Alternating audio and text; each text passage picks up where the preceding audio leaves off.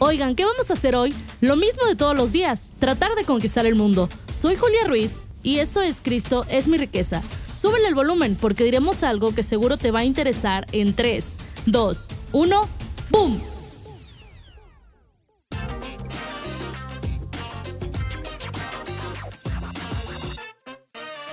Bienvenidos al primer episodio de Cristo es mi riqueza. Yo soy Julia Ruiz y oigan, quiero empezar con un tema que me ha hecho mucho ruido en mi cabeza últimamente.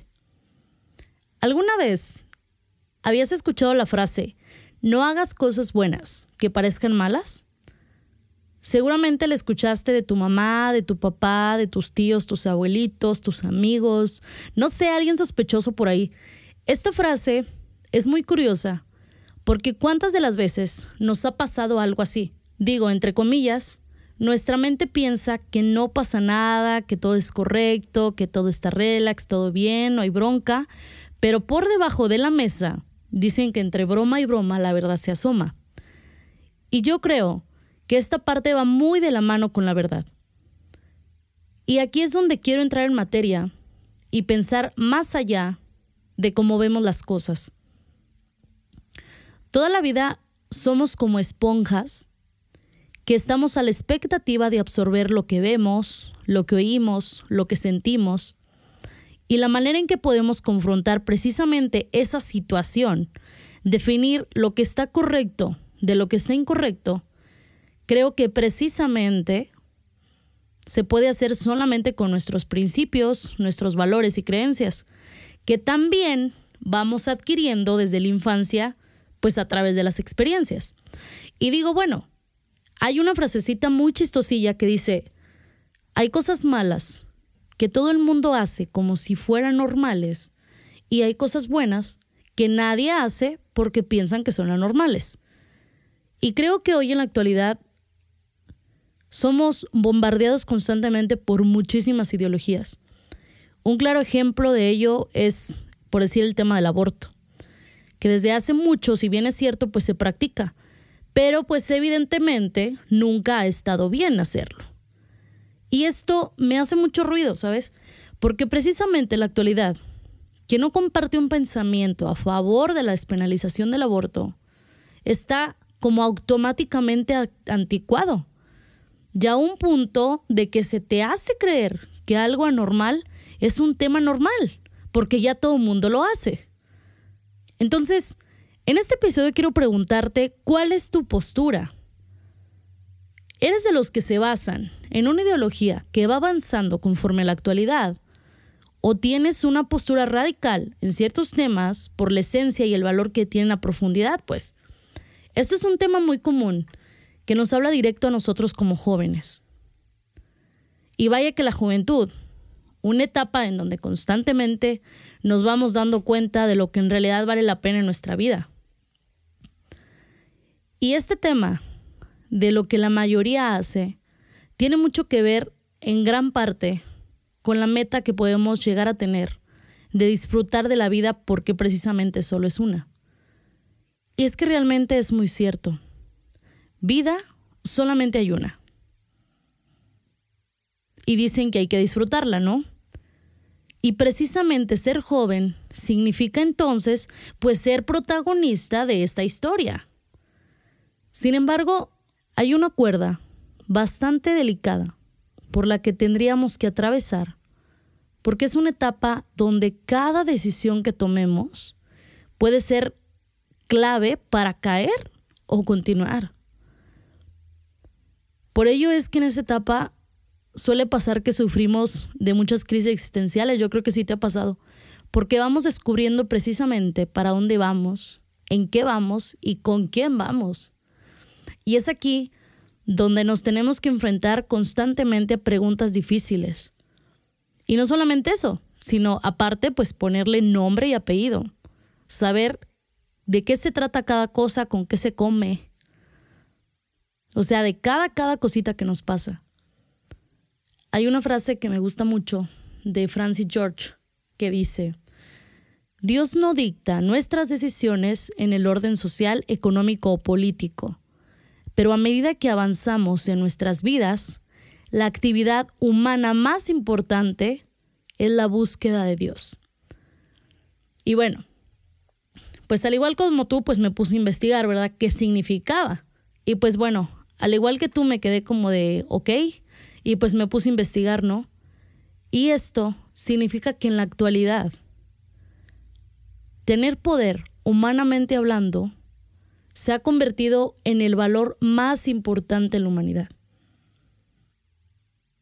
El siempre buscar un progreso o un beneficio que viene del simple amor propio sustituye de alguna manera a la voluntad. Y esto hace que el protagonismo de Dios pues poco a poco desaparezca de nuestras conciencias, ¿no?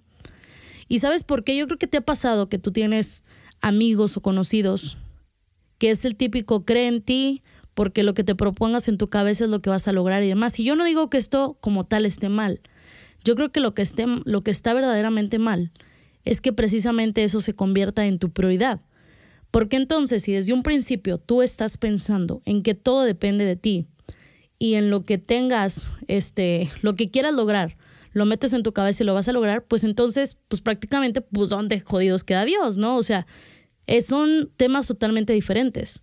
En cambio, una cosa es lo que tú humanamente puedas hacer, pero precisamente a Dios se le pide todo lo que en tus manos ya no está poder lograr. Entonces, si Dios no es el protagonista de esa historia que estás construyendo, pues entonces lo único que va a pasar, como lo acabo de mencionar, pues es que poco a poco pues va a ir desapareciendo Dios de nuestra conciencia. Hasta que llegue un punto donde te diga, bueno, yo soy la única que me puedo levantar, yo soy la única que puedo hacer esto y demás, entonces de alguna u otra manera, pues no, lo necesito. Y es algo bien curioso, porque es evidente ver que en la sociedad se quiere romper constantemente con el tema de tener una confianza en Dios. Entonces, pone al hombre como centro del universo y al mismo tiempo lo hace esclavo de sí mismo. Y está chistoso porque precisamente una gran parte del desarrollo integral del hombre se debe al tema espiritual. Y me refiero con esto a que sin Dios simplemente el hombre no es hombre, o sea, no existe, no hay, cabrón, no hay. Entonces, ¿a qué me refiero con esta parte?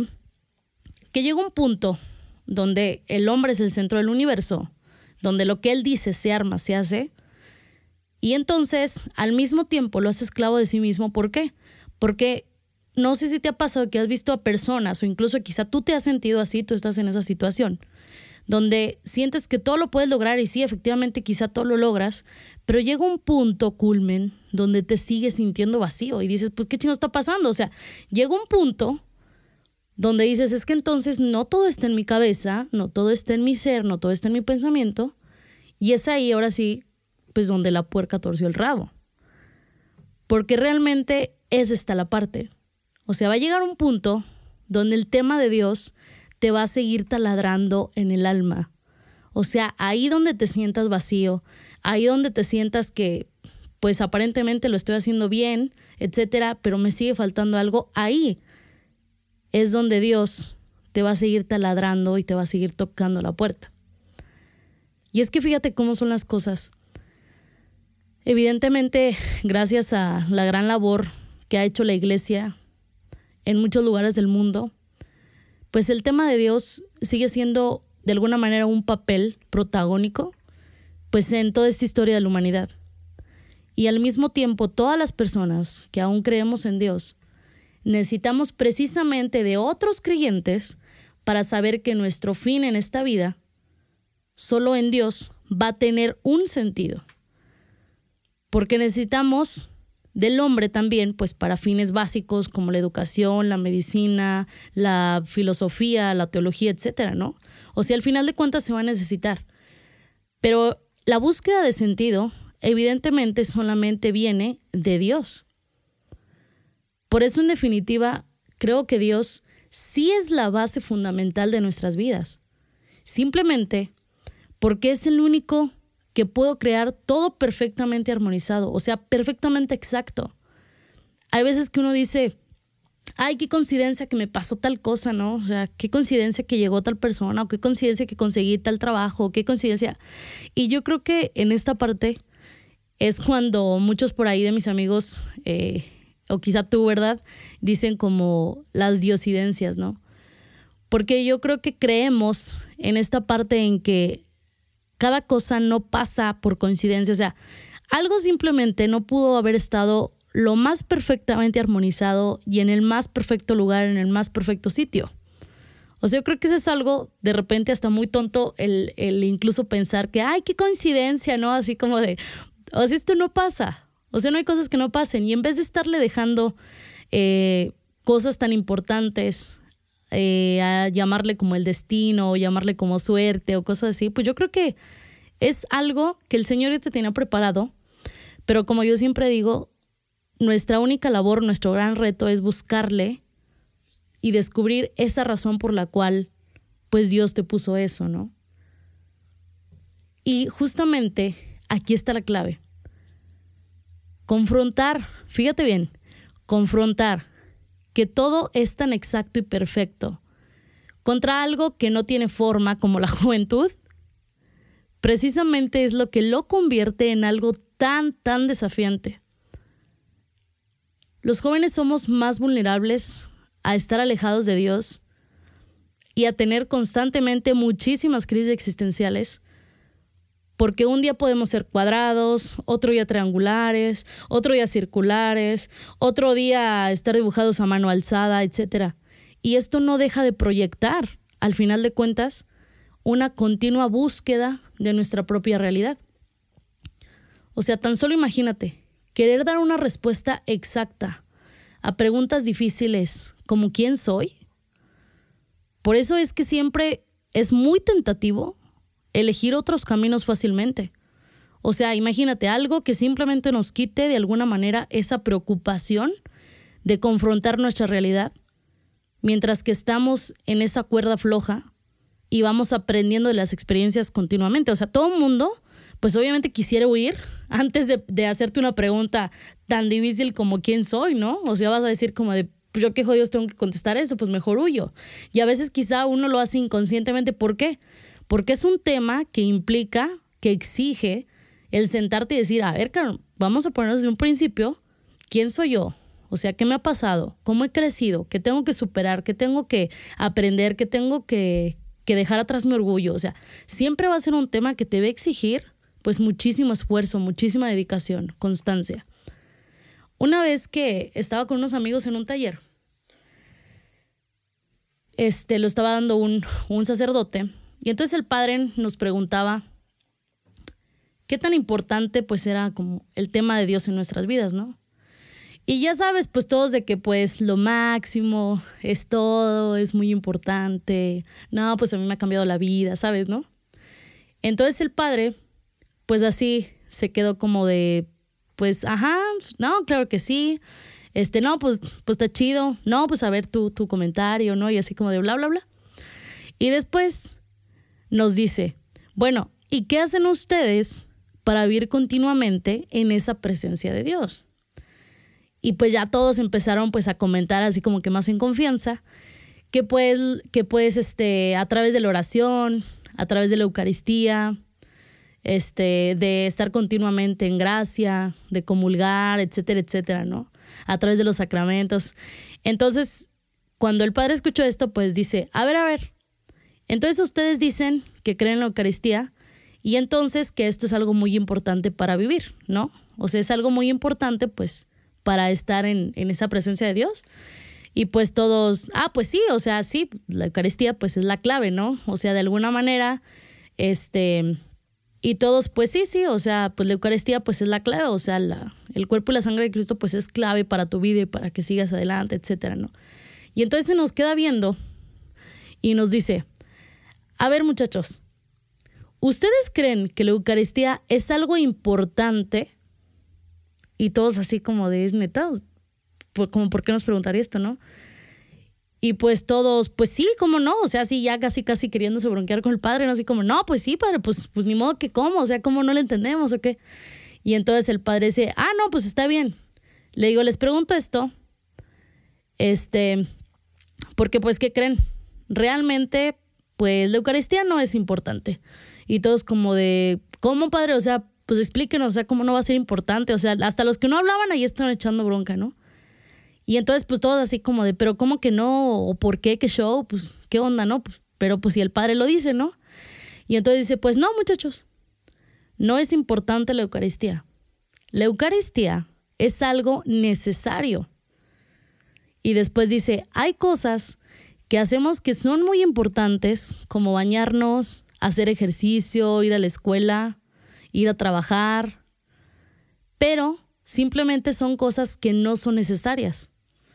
O sea, cosas necesarias es comer, dormir, ir al baño, respirar, o sea, simplemente cosas que si no las haces, te mueres. Y si te anda, o si no te mueres, pues sí te anda dando pues algo grave, ¿no? Y bueno, fíjate la importancia de esto, con lo que venimos diciendo de la, de la Eucaristía, ¿no? Con esta anécdota. La Eucaristía es necesaria para vivir, necesaria para estar en la presencia de Dios, necesaria porque la fe empieza a desaparecer, simplemente empieza a no tomar importancia. ¿Y qué pasa? Pues llega un punto donde muere, donde decae y si no logramos levantarla, pues ya valió.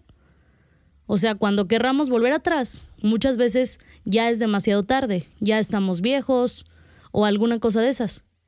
Que ojo, con esto no quiero decir que no podemos volver a Dios si nos alejamos mucho tiempo o si estamos ya viejos. Más bien lo digo porque mi cuestión es, ¿qué necesidad tenemos de alejarnos de algo que nos puede hacer estar cada vez más cerca de nuestra propia felicidad? A diferencia de vivir mendigando amor. O sea, buscando algo que quizá no encontraremos, pero que durante el proceso sí nos puede causar bastante dolor. Y fíjate que incluso a veces, cuando hemos ya recorrido grandes distancias en nuestra vida, justo esa necesidad o esa carencia sale por supuesto a relucir. Y es ahí cuando empiezas a notar esa diferencia de decir, yo estaba bien aquí. Aquí es el lugar donde realmente me sentí como en casa, un lugar donde realmente puedo llamar hogar. Banda, ¿se han hecho alguna vez esta pregunta? O sea, tú que me estás escuchando, ¿te has hecho esta pregunta en tu vida alguna vez? ¿En qué etapa vas? ¿Todavía estás buscando quién eres? ¿Todavía te estás preguntando cuál es tu misión? ¿Todavía no te permites intentar, ni por curiosidad, qué es ese tema de Dios? O quizá ya sabes lo que tienes que hacer, pero hay algo de ti que no te deja perder tu orgullo a fracasar, a verte pendejo, a perder el miedo, a simplemente este, confrontar el que dirán, ser valiente, o sea, verdaderamente atreverte a hacer las cosas. Yo creo que si bien es cierto que decimos que la vida solo es una y hay que disfrutarla, pues ¿por qué no también si la vida solo es una, ¿por qué no nos atrevemos a hacer las cosas? O sea, si para hacer las cosas que son importantes nos atrevemos a hacer hasta lo imposible, ¿qué estás dispuesto a hacer tú por algo que es necesario? ¿Qué es eso que tienes que hacer? Porque si no te mueres. En este momento, o sea, piénsalo. Algo que no estás haciendo te está haciendo que te estás muriendo.